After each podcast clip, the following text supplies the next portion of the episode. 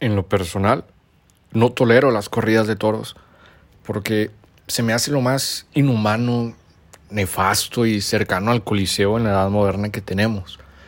Pero la gente siempre usa el argumento de, pues tú comes carne. Pero si nos ponemos a pensar, uno es tratado como meramente diversión, hablando de las corridas, que lo pone como algo sádico, y lo otro está vinculado a una necesidad biológica, lo cual podría ser una pequeña diferencia viendo un criterio de distinción. Porque aunque uno quisiera hacer el brinco completamente al veganismo, que sería lo ideal, pues está el proceso para llegar a hacerlo, ¿no?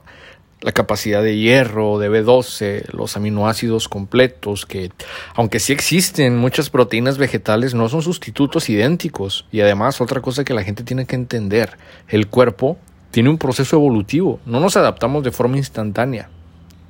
Si desarrollamos colmillos para desgarrar fibra animal, no puedes despertar de la noche a la mañana y decir, uff, granos y semillas. El problema aquí es que cuando te metes al debate del antiespecismo, que es que no existe realmente una diferencia entre los animales y los hombres en términos de sentimientos de placer y de dolor, que es prácticamente un hecho, los animales sufren, eso es un hecho.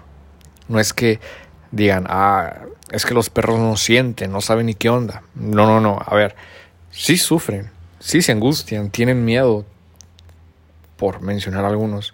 Lo difícil es hacer paz con eso y decir, ay cabrón, qué complejo, ¿no? De decir, pues sí, entonces hay que darles una vida digna en el proceso y después los conviertes a hamburguesas, lo cual suena raro, pero a ver, si encontramos un punto medio entre la moral y la supervivencia, pues hay que darle una vida digna porque el hecho de que exista un ciclo natural o una cadena alimenticia no justifica que tratemos a los elementos anteriores de una manera brutal y violenta. No sé si me, estoy dando a entender. Es como la gente que quiere tener mascotas, pero luego los tiene arriba de su azotea al lado del tinaco, ¿no?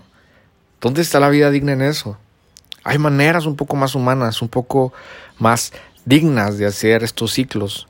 Eh, por ejemplo, en Japón está el shintoísmo, que básicamente lo que explica es que todo lo que existe en la naturaleza tiene alma.